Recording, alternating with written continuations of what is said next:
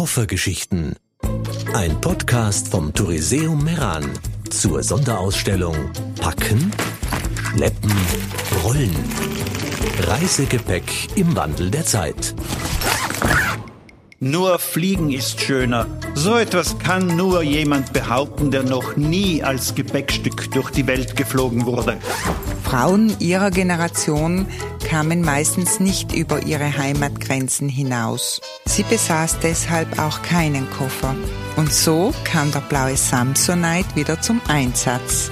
Koffer haben etwas Geheimnisvolles an sich. Auch wenn ich nie einen zum Reisen besaß, so kann ich mich für Koffer in Romanen, Filmen und Ausstellungen immer wieder begeistern. Kofferpacken ist meist mit vielen Gefühlen verbunden. Mit der Vorfreude auf eine Reise, dem Aufbruch in einen neuen Lebensabschnitt, aber auch mit Flucht und Abschied nehmen. Jede Woche gibt es eine neue Koffergeschichte. Zum Hören und Nachlesen auf www.touriseum.it.